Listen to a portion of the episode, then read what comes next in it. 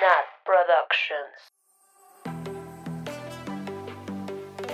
Neurótico, Drogadicta, frágil, zorra, puto, desubicada, básico. sola. Incontrolable. Soy Cherry. Y yo Natalia Fock. ¿Por qué? ¿Por qué no? Acá se vale no ser experto, ser diferente, reír, llorar. O no saber la diferencia. Esto es un cotorreo entre amigos, porque lo único que buscamos es que tú y yo Descubramos el arte de ser incontrolable. Buenos y tempranos días, Natalia Fock. Bienvenida a otro capítulo miércoles de Incontrolable. ¿Cómo estás, Cherry? Bien, ¿tú? ¿Qué tal tu semana? Ay, pues cansadita. Pesadona. Sí, es que no, que no podía regresar a México. Estaba atrapada en Houston, me fui por una chambita y, o sea, ya tenía como mi boleto para regresar y una tormenta tropical arrasó con Houston. O sea, neta, ¿no viste los videos? de Sí, sube los videos luego a la, a la, a la social media. Es que tú porque no tienes Instagram no lo no viste todos, Ah, ya los pero subiste. o sea, neta está cañón. Bueno, es que no lo- no creo que se puedan ver porque están como ya pues ya pasaron, pero los voy a archivar en mis destacados. Neta está cabrón. Yo juré que no regresaba. Me tuve que cambiar de ciudad para poder regresar porque dos días dos días seguidos o tres, no tres. Así de que uno llegué al aeropuerto, cancelaron el vuelo, dijeron, "No, no, pues ya no va a salir nada."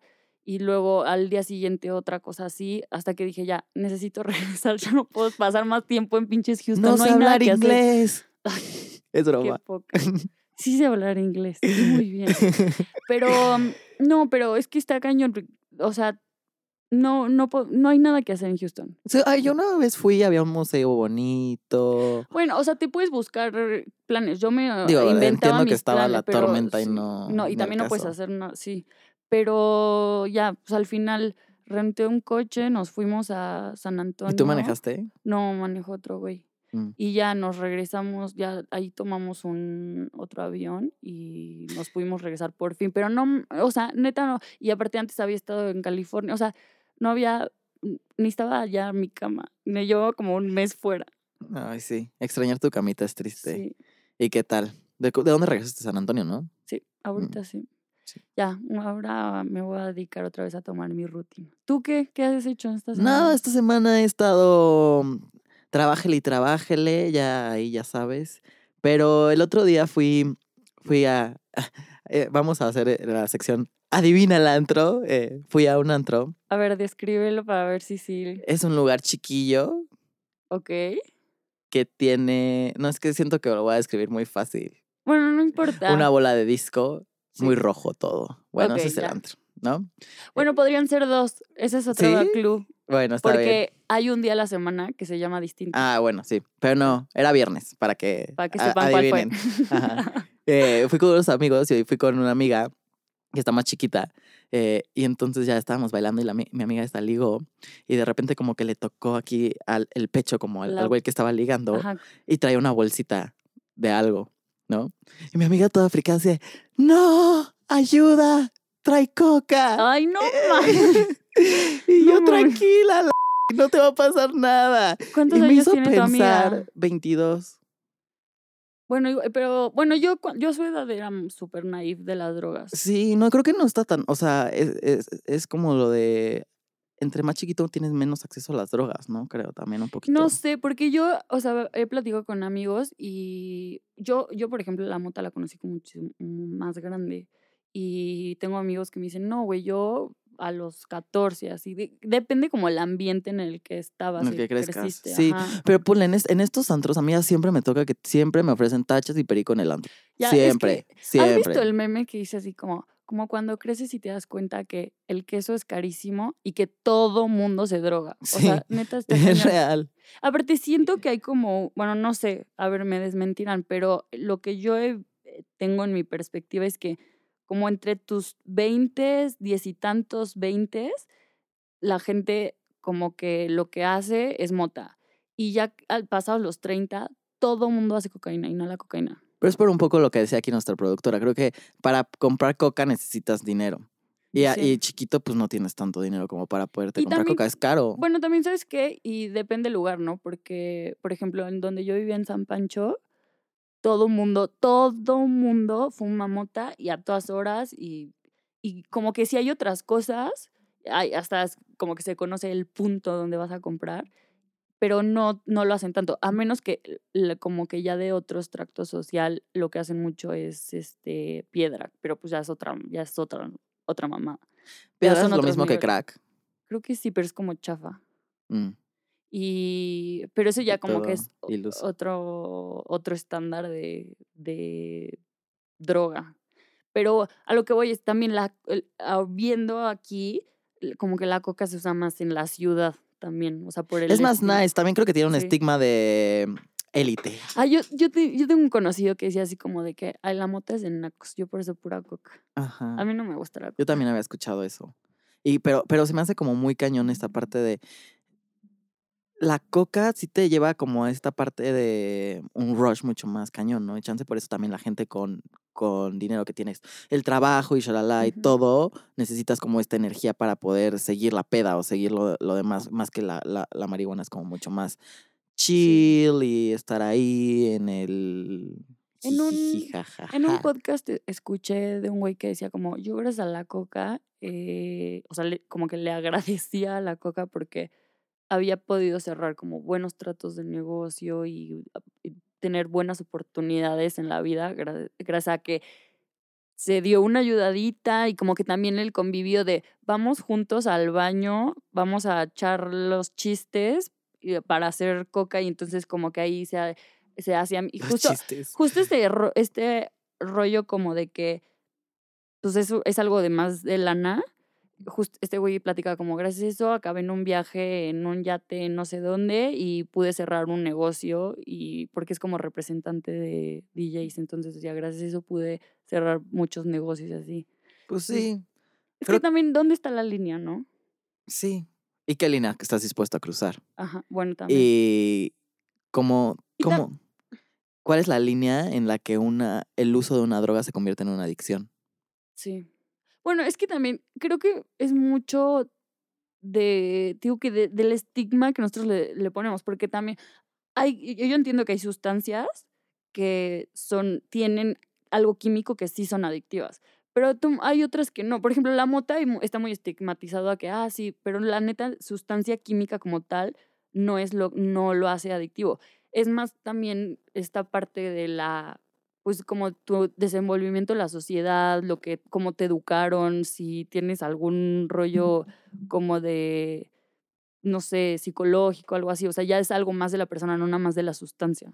Yo ahorita que estaba pensando en este podcast, como que encontré una definición de adicción que me gustó mucho, que es como el uso continuo a pesar de consecuencias adversas, ¿no? Entonces es como súper simple, pero es real. O sea, ¿en, en qué momento se convierte en una adicción? Cuando ya es algo que estás haciendo porque estás o evitando algo o te está trayendo consecuencias literalmente adversas. Para mí, por ejemplo, yo con la mota que a mí es algo que me lo, me lo podrían plantear, o sea, poner en la cara, para mí es algo de cuando ya lo necesito, o sea, de que a huevo, si, si lo necesito para tener, eh, hacerlo en mi día a día, o ya eso es lo que está mal. O por ejemplo, el tema con el alcohol también se escucha mucho, ¿no? De que, ah, no, pues no sales a la fiesta porque no hay alcohol, entonces ya como que se ve weird. Aunque Pero es que se es, entiende, yo lo entiendo. o es difícil también, porque, o sea, a mí me pasó que el otro día fui a un viaje en el que no podía tomar porque estaba tomando antibiótico muy cañón.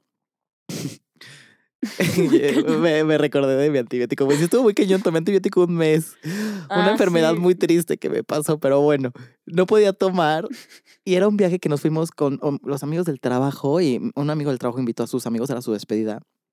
Y ¿Puedo hacer una pausa? ¿Podemos, podemos este, decir de qué era tu enfermedad? no, no quiero ventanearme así, por favor.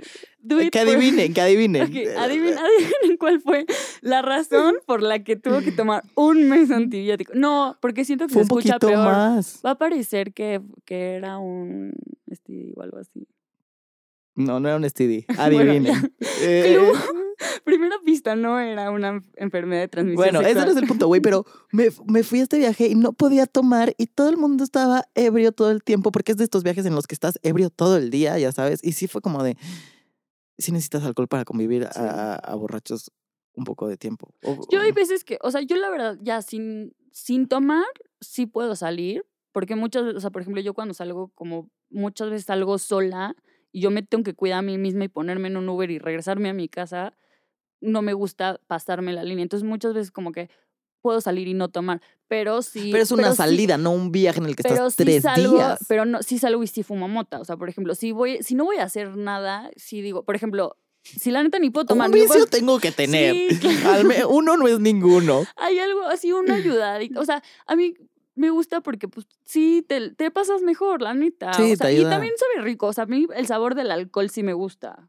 Eso está cañón, ¿no? Yo me acuerdo que de chiquito así decía, no, guácala. ahorita digo, una cuba, ay, sí, sí, sí me gusta el saborcito de la cuba, una chela, un vino, o sea, tomar vino me encanta. Sí. Pero a ver, El mezcal, por ejemplo, que es un fuerte, mezcalito es que nos gusta tomar aquí en el podcast. Hoy estamos muy, muy healthy tomando agua Sí, y café porque, ah, porque- está muy temprano. Estamos grabando muy temprano. No, o sea, yo tomo algo y me embriago otra vez. Llevo dos horas digo, entonces, nada más dormí dos horas. Pero a ver, ahorita que decías lo de eh, cuando te das cuenta que, que, que es algo que ya necesitas, eh, ¿cómo No, puedes? Es que la línea está. ¿Cómo puedes listar las cosas que crees que tienes adicción? Es que depende. O sea, digo que dónde está la línea. O sea, qué tanto es tantito. O sea, dónde. No sé. Y también creo que es algo como mucho a los mexicanos, ¿no? Justo aparte el diminutivo hito. O sea, es nosotros somos mucho de mover la línea hasta donde, ah, como nos acomode, ¿no? Los, los límites, los bordes están, los, mexica- los mexicanos como que los podemos mover mucho a nuestro, a como, a nuestra, a como nos acomode. No como otros países que son de que, güey, aquí está y esto se hace o esto no y ya no hay. Y entonces, Pero una adicción sí es bien personal. O sea, no creo que sea cultural porque al final tú sabes o tienes tu propio ADN y tu propio... Sí tiene la parte cultural de mi sociedad hace esto y entonces pues puedo estar driveado a hacer estas cosas, pero tú tienes tu propio límite que tú- tu cuerpo aguanta. Y también como que lo mismo que dices de tu ADN y de tu sociedad. O sea, por ejemplo, la gente, la gente en el norte que hace mucho calor, diario toma chela. Y a los niños chiquitos que te hace un calor, le pueden llegar a dar una chela. O sea, y, y ya está, eh, hasta en su ADN de, de la cultura de ese lugar, pues controla más el alcohol, por ejemplo, porque pues eh, están acostumbrados. Entonces, ¿dónde está la línea? O sea, ¿qué, o sea, hay gente que te diría, güey, tomar no hay- diario, no no, hay una manches, eso línea. es de adicción, eso es de, adi- de, de alcohólico. Pues quién sabe, ¿no? Eh, O que por sea, eso es la definición que yo decía de uso continuo a pesar de consecuencias adversas. O sea, la línea es cuando pasas esta, esta línea en la que llegas a tus consecuencias adversas. Las tuyas, porque no necesariamente las mías son las mismas que las tuyas. Pero, por ejemplo, hablando de esto, yo tengo muchos conocidos que por su familia, porque como que se, de repente se frican de que, ah, fuma mota, mándenlo a doble A. Y la gente son güey, los ves y son güeyes súper normales, que están bien, que son, o sea, bueno, también está esto de los alcohólicos funcionales o pachecos funcionales, ¿no? O sea, también que pueden llegar a, pueden estar pedicísimos, pero pueden, de que cumplen su trabajo, cumplen su trabajo, ¿no? Entonces ahí también Pero dónde qué está tan la funcional línea. es. Sí. O sea, para tu cuerpo. No sé, yo pensando así en los riñones. Bueno, pobre eso persona. o eso sea, es un buen punto. no sé, creo que adicciones hay un montón. O sea, también podemos. o sea, creo que yo, mi adicción principal es overthinking. O sea, de estar pensando las cosas con, de que no me, de, de que hay, momentos en los que creo que eso es algo que la meditación me ha servido un montón, de dejar de decir, tienes que dejar de pensar las cosas. O sea, blank. Sí. Yo, Porque- yo creo que mi, la mía más grande es el celular. Sí. O sea, yo sí. Yo creo que, por ejemplo, algo que podría decir dónde está la línea cuando ya te empieza a dar ansiedad algo. Así de que no lo estoy haciendo, entonces me da ansiedad. De repente es como de, ay, mm, tengo que checar mi, mi Creo que- teléfono, creo- entonces me da ansiedad. Y entonces ahí sí yo podría decir, ahí puedo, o tengo un poquito de, de adicción. O a personas también. Creo que las adicciones están driveadas por esas cosas, por el- ansiedad, estrés, soledad, aburrimiento. Esas son, son las cosas que hacen que se drive una adicción en términos más grandes, en una adicción que sí te puede, que te puede cambiar, o no sé cómo decirlo. Sí. Porque tiene que ver est- estos factores de me estoy sintiendo mal en estos ámbitos que lo compenso con esto. Pero no nada más mal. Por ejemplo, ahorita que decías, Bueno. el, el aburrimiento, ¿no? El ocio, la madre, bueno, la frase, la madre de todos los vicios. O sea, no es adicción, pero una vez me encontré a mí misma googleando me pasa algo por masturbarme muchísimo. me podría pasar algo porque, o sea, cuando me fui a la playa que tuve un rato que no estuve trabajando ni nada y pues no hacía mucho y, o sea, estaba en un pueblo bicicleta, no había tanto que hacer. De repente sí llegaba, yo creo que unas cuatro veces al día que me había masturbado. No sé si eso es mucho o no. Yo, y también, eso es lo que yo descubrí hace poco, hace como dos años, hace como dos años o tres años lo introduje en mi vida. Entonces siento que ahorita como que eh, me excedí en eso. Cuando te masturbas, ¿te gusta ver porno o imaginarte cosas o Por lo general- campechanear? Por lo general, por no, porque es rápido. Yo todo es rápido en mi vida. Entonces, como que. Efectivo. Ajá, un videíto, le adelanto a lo. Ni siquiera lo veo todo. Le que le adelanto a. Ah, yo también cachito adelanto. Y ya. O sea, y como que. No, eh, bueno, sí voy a decirlo. por ejemplo, yo tengo, soy como súper de rutina, como de rituales. Entonces, en la mañana, por ejemplo, en la mañana me gusta levantarme, hacerme mi café, un porrito y después irme a yoga, ¿no? Y parte de también de mi, mi ritual de la mañana es masturbarme. ¿En la mañana? Sí. Creo que es un buen momento. El Ah, mío es más en la sí. noche. No sé por qué. Sí, yo Porque antes ubicas este dicho de chaquetita y a dormir. Así que, Sí. te- que ya te masturbas y te vienes y luego ya, ah, me voy a dormir ahora sí. Con relief. Yo es que a mí en la mañana como que siento que me da energía, como que ya me despierta más. Yo al revés, libero toda mi energía y ya me, me- me duermo Sí. en la nochecita. Ay, qué raro, ¿no? Pero eh, yo creo que el porno también es algo que te puede ser súper adictivo, Sí, ¿no? O pues sea, sí. y además hay un montón de contenido. O sea, hay contenido. En el porno sí hay contenido para. para todos todos los sí, gustos, todos literal, así de que-. Si te metes a buscarle, sí hay cosas. O sea, yo el otro día estaba viendo un- video porno y me salió un anuncio de, de como, eh, ya sabes, de skip in five Ah, seconds. ¿no? Y güey, era una animación, era como un videojuego porno. Me traumó. Neta. Ajá, o sea, Ah, tú, bueno, pues tú ahora los- puedes jugar este videojuego que además es porno, en el que tú eres como un este un player, no sé cómo decirlo, un personaje, y entonces puedes eh, como tener sexo con los demás y shalala, y moverte, pero en, en un mundo virtual de porno. Y yo creo que ahí también te puedes superar, o sea, también los videojuegos, otro, otro lugar donde te puedes super volver adicto. Yo me acuerdo de chiquito, tenía un primo que neta todo el día jugaba Xbox, Sí. Muy cabrón. Yo, a ver, estoy tratando de pensar qué cosas he sido adicta en mi vida. Creo que también a personas. A, por Como, ejemplo, como el romantic que- love. Al amor romántico creo que también es una adicción bien cabrona. Sí. Ay, esa la tengo. Ya. Check. Check. Pues la Ah, codependencia al ah, final es una adicción también. Sí. Bueno, no sé, no, somos... por- ¿Sabes qué? Quiero hacer un paréntesis, no somos ni psicólogos, ni sociólogos, ni nada, pero pues aquí No, echando y el también, chal. por ejemplo, también para la gente allá en casita, que, que luego podemos llegar a sentirnos así extraños de, ay, esto lo hago mucho, tal vez esto. Y no, creo que a, a través de esto nos vamos a dar cuenta que muchas personas pasamos por lo mismo, estamos haciendo las mismas cosas. La codependencia es bien cabrona. Porque Yo, por ejemplo, de, hablando de codependencia, creo que, por ejemplo, con mi ex sí tuve una, un punto de mi relación en la que era como, ver, éramos adictos a, a- no o sea, no podíamos hacer nada si no estamos juntos. O, y, o sea, eso es ya, ya, Sí. creo que ya rayaba, o sea, acabamos cortando, o sea, creo que lo difícil de la codependencia es justo esa parte de no poder ser tú sin la otra persona. sí. ¿no? O sea, como que depender de alguien más para poderte sentirte realizado, tal vez. Y eso está bien cañón, eso está bien dura, la verdad. Eh, voy a hacer rewind a como hace 10 años, a cuando estaba en secundaria. Ajá. Eh, cuando estaba en secundaria, eh, había un, en mi escuela hacían como una cosa que se llamaba la, la Semana de la Salud.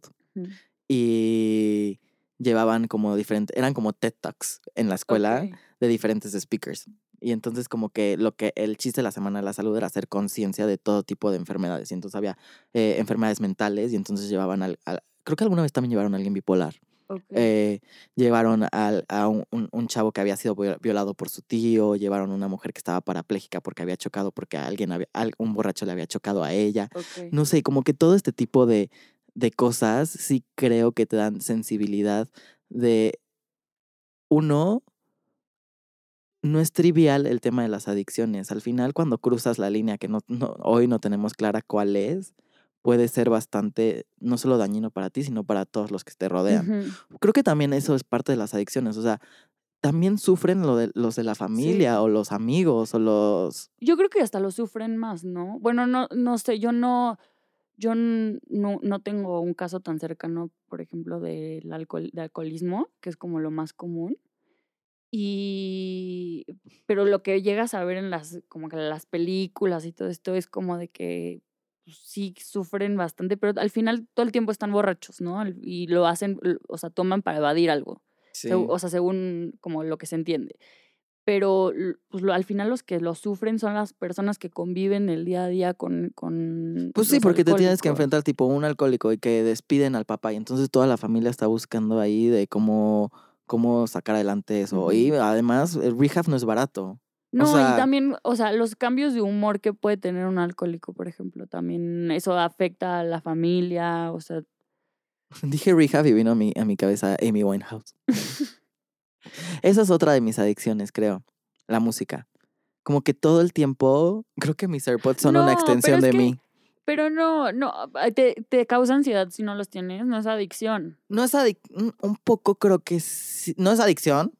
No sé, no sé cómo definir, no sé qué etiqueta ponerle hoy. eh, pero creo que sí me gusta mucho escuchar, o sea, ponle, para trabajar así de que quiero escuchar música. ¿sabes? Bueno, pero nada más algo que. Eso, también creo que eso es un punto clave que hay que poner sobre la mesa. Es como de repente ya se empieza a, a usar muy, muy suelto la palabra depresión, así como, ay, estoy deprimido, pero en realidad tienes una tristeza muy cañona, pero no tienes depresión clínica, ¿no? Y también ahorita que podamos nosotros llegar a decir, no, es que soy adicto a la música, cuando en realidad no, o sea, ya adicción en Bueno, el momento en el que, nada más que te gusta mucho. Sí, y lo que sí me gusta es escuchar música, o sea, creo que esa sí no es tan chida. Mi tipo de música que me gusta normalmente es como música mucho más sad y así. Y entonces esa no sé qué tanto venga, lo que decíamos hace rato, dra- driveada por estrés, ansiedad, Claro. soli- soledad, lo que sea. Yo justo Mi mamá dice que escucho música de muertos. Ay, Sí. Saludos, la quiero mucho. Oye, no, pero justo en este rollo de como depresivo, so- es, es un círculo vicioso de, de que cuando estás triste, como que quieres escuchar más música triste y entonces alimentar tu tristeza y, y sí se vuelve una adicción. O sea, estás, te vuelves como que encuentras comfort en, en, la, en la Sí, misma, en tu cada quien- misma... Cada quien encuentra, eso es, esa es la parte, creo que le, le diste como un, un buen punto así de, encuentras, en las adicciones encuentras confort para no sentirte como te estás sintiendo. Ajá. ¿No? Y esta es la parte de la escapatoria que la adicción te, te, te da, te da este alivio de vivir mi realidad. Entonces me puedo emancipar de quien realmente soy. Sí. Y entonces, pues sí, ah, chances alcohol, chances música, chances la marihuana y chances cocaína. Pero lo que está haciendo es, estoy emancipándome de mi persona en el presente para poder aliviar el dolor de alguna forma u otra, ¿no? Entonces, creo que esa es la parte, la parte, la línea de las adicciones, Sí. un poco. Yo realmente, o sea, se va a sonar súper hippie lo que sea, pero creo que si el mundo meditara más, si la gente meditara más, esto, para empezar, todo en la vida sería más bonito y más fácil y habría menos cosas malas. Pero en cuanto a lo de la adicción también, o sea, cuando tú realmente te conoces a ti mismo y tienes una, un- estás en contacto contigo mismo y por lo, por lo tanto también puedes estar bien con los demás, habría menos adicciones. Como que te conocerías más en el sentido de, ahorita necesito esto, ahorita no lo necesito, ahorita puedo hacer esto sin tomarme una chela o sin fumarme un porro o sin ver mi celular o subir algo a redes sociales, ¿no? También eh, platicamos ya en otros capítulos cuando eres adicto no, no nada más al celular, sino a postear tu vida en redes sociales o ver la de los demás. Pues porque es al final lo que platicábamos ese día, o sea, al final las redes sociales hacen que tengas más conexiones, ¿no? Un poco. Pero no necesariamente está- son conexiones que estén drivadas por realmente conectar, sino por otra parte, como por, la, por soledad. O sea, ¿cuántos no postean este, de- en su cama solos y tienen una Sí. 1832 mil No, likes? y aparte, o sea, sí es un rollo químico de que cuando tú recibes un like, tu cerebro libera Qué cañón, ¿no? que es, es, este, endorfinas y que es la felicidad. Y, y, o sea, es la, es la hormona de la felicidad. Entonces, al final, un like sí está eh, liberando sustancias químicas en tu cerebro y por eso te vuelves adicto, porque quieres más. O sea, por eso la gente, por ejemplo, también la gente que es adicta como a la adrenalina, y así a poner su vida Sí, en cañón. peligro, porque libera sustancias químicas que, que te hacen sentir bien. Y entonces evades esa parte triste que... Que sí.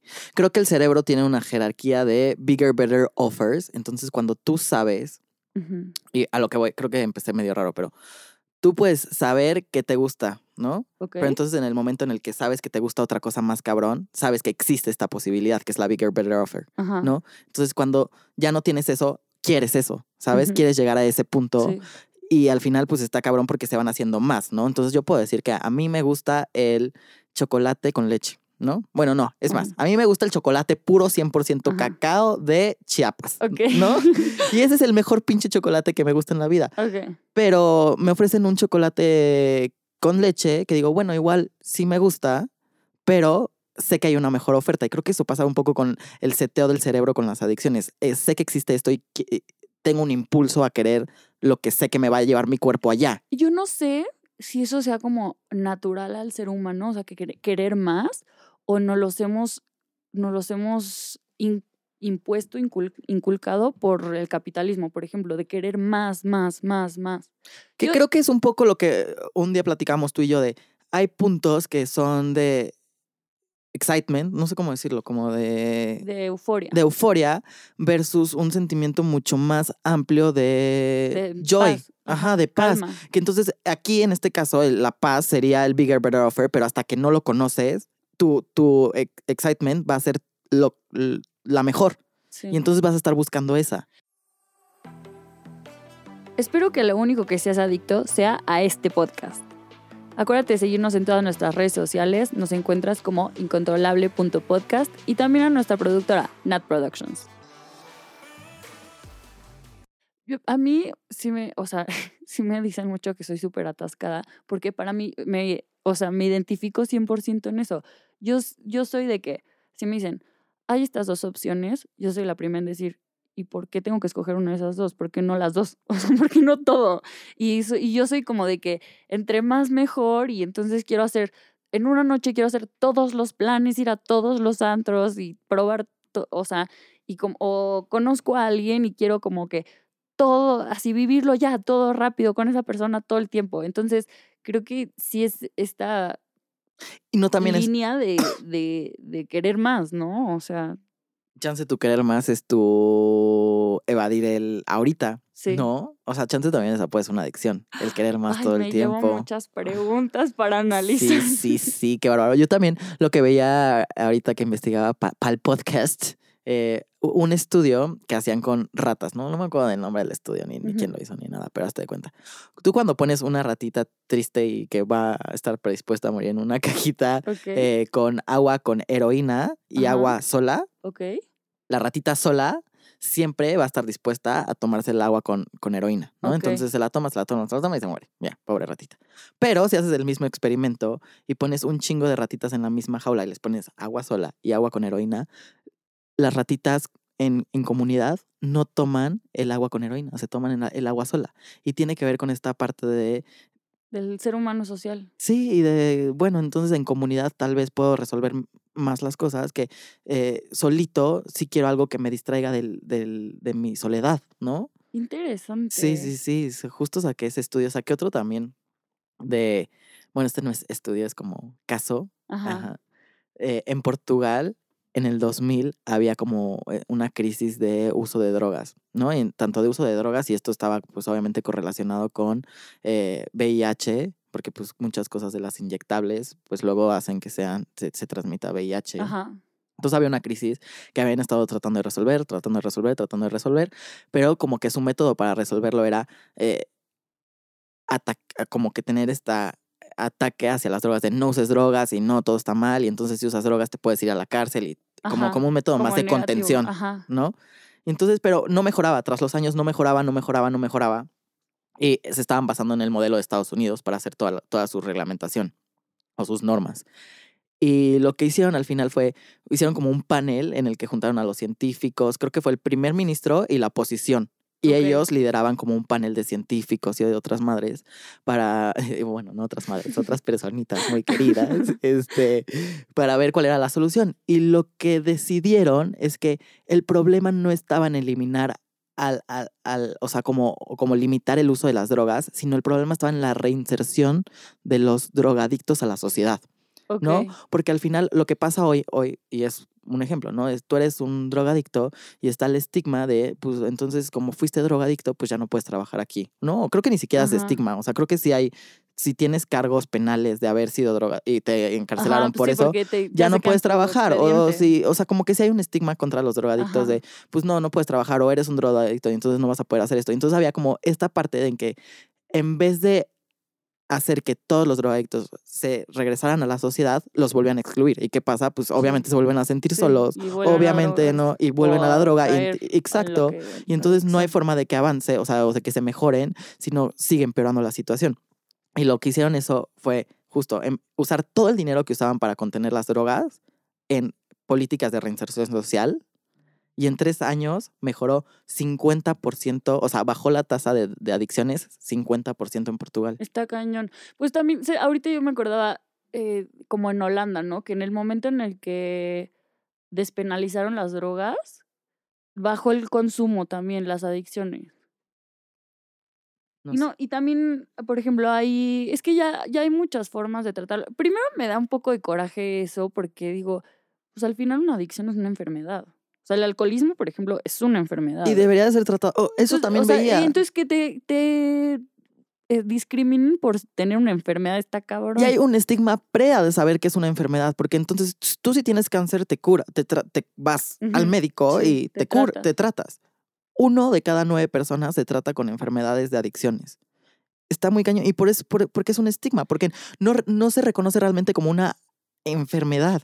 Pero por eso, por eso, o sea, es importante ponerlo en los micrófonos y que se hable más porque que- por- creo que sí está habiendo ya un avance. O sea, por ejemplo, ya en Canadá hay lugares donde tú, ah, o sea, son centros específicos para que la gente vaya y se drogue con heroína ahí. Porque ya es como un lugar seguro, por- evitan muertes, evitan eh, Y les enfermedades. o sea, controlan la porque les- dosis seguramente, ¿no? Ajá, y, y aparte les dan como que su... Hay un paramédico ahí que puede como reaccionar en casos de emergencia. Esto lo pueden ver en, un docu- en una serie, como miniserie de Netflix que es justo de BuzzFeed y hacen como historias cada capítulo chiquitas y hablan de esto, de estos centros en Canadá que... Y ya los están haciendo en otros lados de Estados Unidos también, porque así cuidan como que las agujas, por ejemplo, que se tiren y no se, no, no No se, se transmiten contaminen, ajá. enfermedades, que eh, puedan haber casos de contención, o sea, como que hay muchas, Y o sea, ya hay, y también sabes que, por ejemplo, hay, en donde yo vivía había un centro de ibogaína que es un tipo, ya lo hablaremos en otro capítulo de, sobre este tema más a profundidad, pero ah, son centros donde con una dosis, hace cuenta, como si hicieran una ayahuasca y de tres días y con eso curan una adicciones súper, súper fuertes a, a drogas, alcohol, a muchas cosas. Y es, es una sustancia natural de la selva que se llama ibogaína. Y, y pues sí, te das como, pues, o sea, como que a mí mucha gente me dice como, ay, pero estás curando una droga con otra. Pues no, porque no es como que ya te vuelves dependiente y tienes que usar ibogaína toda tu vida, no, son, es un tratamiento de, eh, como si te fueras un retiro de tres días fuertísimo, pero con eso ya curan muchas enfermedades, o sea, ya, al final, eh, digo, curan porque es una enfermedad la adicción. Y creo que, o sea, con lo que decías de Canadá y los centros, creo que al menos lo que hacen es hacerlo de una manera más metódica, si quieres, o más como controlada, que ayuda a prevenir de que haya sobredosis y que ayuda a prevenir que haya muchos más, no, no accidentes, pero pues cosas que se puedan salir Sí. de, de, de la mano. Yo lo que veía, también vi un documental ahorita de BBC en YouTube de, de chicos en Estados Unidos que, que eran adictos a heroína, ¿no? Como que hubo, mm, creo que era un video un poquito viejo porque no estaba tan novedoso, pero como que había una epidemia de chavos que se metían heroína en Estados Unidos. De hecho, daban el, el- el dato de que había más muertes por heroína que por eh, eh, accidentes automovilísticos. Lo cual está cañón, o Sí. sea, no ma- Pero el chiste es que te- literal es un documental en el que van y graban a los dudes haciendo heroína, ¿no? Entonces yo veía, güey, veía la cara que hacía el dude cuando se, met- se inyectaba. Antes, antes de, de inyectarse, o sea, ya estaba todo ansioso de hacer su heroína, así de que todo rápido, así de. Y él decía, es que lo quiero hacer lo más rápido que pueda porque ya, lo necesito en mi cuerpo ahorita. o sea, me lo tengo que poner ya. Y ya que se inyectaba, neta, nada más se le empezaban a ir los ojos. Y había otra chava que, le, que cuando la están grabando y todo, la está grabando su novio. Ajá. Este, le da un pasón y este, y le da como, como una sobredosis. Ajá. Y entonces hay un, un reactivo que no me acuerdo cómo se llama, que te lo pueden inyectar rápido y como que regresas. Ajá. Pero, güey, lo que me sacó más de pedo es que se lo inyecta a la, a la chava, que es su novia, Ajá. además, y después se inyecta él heroína. Güey, imagínate, acabas de ver que tu novia le acaba de dar una sobredosis y se puede morir, y tú te la echas también. Es, es un nivel de que lo usas a pesar de consecuencias adversas. Yo te voy a decir algo. O sea, entiendo la parte de la adicción y todo, y eso sí, no, no me gustaría caer. Pero sinceramente, yo sí lo, me lo he planteado y yo sí probaría la heroína. No ahorita, pero ya como de que, güey, ya grande, de que ya, sabes, que ya hiciste todo lo que tenías que hacer. Un día antes de morir. Ajá, casi, casi. Pues dice, sí, o sí sea, lo probaría. Esta vieja, la que hace el que- documental, eh, dice, es la mejor sensación que he tenido, más que un orgasmo. Ajá, dicen más que es el mejor orgasmo de tu vida y que por eso, bueno, de hecho a mí me lo explicó un amigo, me dijo, la gente se vuelve adicta porque quieren como volver, revivir el viaje de la primera vez, porque justo aparte es un tema de que el- la primera vez que lo haces es putri cabrón, ponte, estás en nivel 2000 y ya las siguientes veces que lo haces nunca vas a llegar al nivel 2000 otra vez. Rendimientos decrecientes. Entonces, y, y la, la gente que, ay, la parte ingenieril, bueno, para que se vea más, men- menos este blondie este podcast. Este, y entonces la gente quiere volver a llegar a ese, eso, o busca por eso, por eso drogas más fuertes, porque quiere pues llegar a ese nivel otra vez. Sí. Yo sí lo, yo la verdad sí lo probaría, pero ya como que más. Yo ahorita, en, ahorita no, No, creo que mi límite, mi, mi, mi línea es la inyección. O sea, como Sí. que algo inyectado sí me da mil miedo. Todavía podría pensar coca o lo que sea, pero una inyección sí me pone de nervios, la neta. Yo, la- o sea, No sé, tal vez soy yo que cosas, estoy... También hay cosas que. Digo que dónde está la línea, ¿no? Yo, por, por ejemplo, yo soy muy de la mentalidad de, pues, si no te va a causar un- una consecuencia muy. O sea, que digas, está cabrón, todo, todo se vale probarlo una vez. Pero ¿cómo sabes? ¿Cómo sabes? O sea, porque yo también, yo todo, vi muy un chorro de TED Talks. O sea, eh, eh, había un TED Talk de un güey que, que es, eh, él ahorita hace ciclismo y ganó las Olimpiadas en Río y la madre, pero lo que empieza su TED Talk hablando, diciendo como de, imagínense un güey tirado en la banqueta atrás de un, este, dumpster, o sea, atrás de como un bote de basura raro, este, con nada en las, en las bolsas más que drogas, ¿no? Ujú. porque él era, era dealer. Y, o sea, como que empieza a contar la historia y al final era él. Ajá. Era el dude y el dude te cuenta cómo perdió todo porque dijo, voy a probar la marihuana nada más una vez. Y no, no, no, no estoy diciendo que sea mal. Eh, Ay, él lo cuenta así, yo no. también, yo también tengo mi, mis issues, pero él dice, yo decía, voy a probar la marihuana una vez. Y entonces después probó más cosas y luego se metió a robar una casa porque había- sabía que allá había las drogas que quería y entonces su vida se fue haciendo un pedo hasta que lo encarcelaron. Y en la cárcel fue cuando dijo, voy a hacer todo como si fuera este un campeón. Entonces me voy a lavar lo- las, la- los dientes como si fuera a ganarme una- la- la- las Olimpiadas por lavarme los dientes. Y entonces era como su mantra y así llegó a las Olimpiadas. Pero ese es su, ese es su, No, su story. Es que yo creo que, eh, mira, a ver, o sea, está cabrón porque sí hay cosas que podríamos identificar luego, luego por lo que te digo de esta sustancia química que sí puede ser, o sea, ya es un componente adictivo, pero es también depende de ti, de tu sociedad, de cómo te sientes, Y de tu contexto. de tu contexto, que qué tan seguro te sientes, o sea, hay mucha gente que dice, es que yo no lo pruebo porque sé que me volvería adicta o adicto. O sea, que dice, güey, sé que me va a encantar y como no sé que no lo voy a poder controlar, no lo hago. Que, que- Pero es que eh, a, a mí ese me da un poquito de issue porque no sabes hasta que no lo... O sea, creo que sí, definitivamente hay una programación ge- genética de nuestro ADN en la que si tú tienes antecedentes con adicciones, eres más propenso a ser adicto. Pero también tienes un contexto social, cultural, que, que también te puede hacer que no te hagas, o sea, tal vez pruebas una vez la marihuana con tus amigos y no pasa nada porque estás en un círculo de contención bueno, de alguna Ajá. forma, a que chance, si tienes e- el ADN y además estás súper solo y estresado y ansioso Ajá. y pues pruebas algo, entonces ahí sí puede ser que cruces la línea Y más drásticamente. Creo que ya no nada más va de persona a persona, sino también mm, circunstancia de esa persona. Sí, O sea, porque hay, completamente. hay, hay veces que yo digo, me siento muy segura de mí misma para hacer esto, para controlar esta, para mm, tener el, el manejo de esta situación. Y hay veces que no. Hay veces que me siento más mal y digo, prefiero no hacerlo. Por- Creo que algo como. Creo cuando estás en, en, en una adicción, eh, parte de la, la adicción es que te hace sentir bien. Pero si lo ves en perspectiva, sí dirías así como de. Esto está feo, ¿no?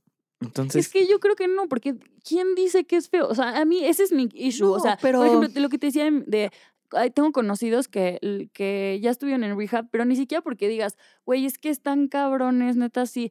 Más bien fue un pedo de que socialmente sus familias super fresas dijeron así como de, ah, tiene tantita mota, le encontramos tantita mota en su cuarto. No, yo no entonces digo ya, eso. lo- o sea, entonces también creo que hay, o, o que, por ejemplo, yo cuando yo llego a decir así que comento de, ah, lo que acabo de decir de lo de la heroína, que sí la probaría, no ahorita, no se me antoja, o sea, más bien, sí se me antoja, pero no la necesito ahorita, sí me gustaría alguna vez probarlo, pero ya eh, después, ¿no? Y hay gente que me escucha y es como de, ay, no, qué miedo, esta vieja ya está para, para rehab y no sé qué. Y es como de, pues no, es que no, o sea, tú porque le estás poniendo un esti- así un estigma de que está mala eh, a estas cosas, pero, pero ya eh, más bien es justo de la def- volviendo a la definición con la que empezamos.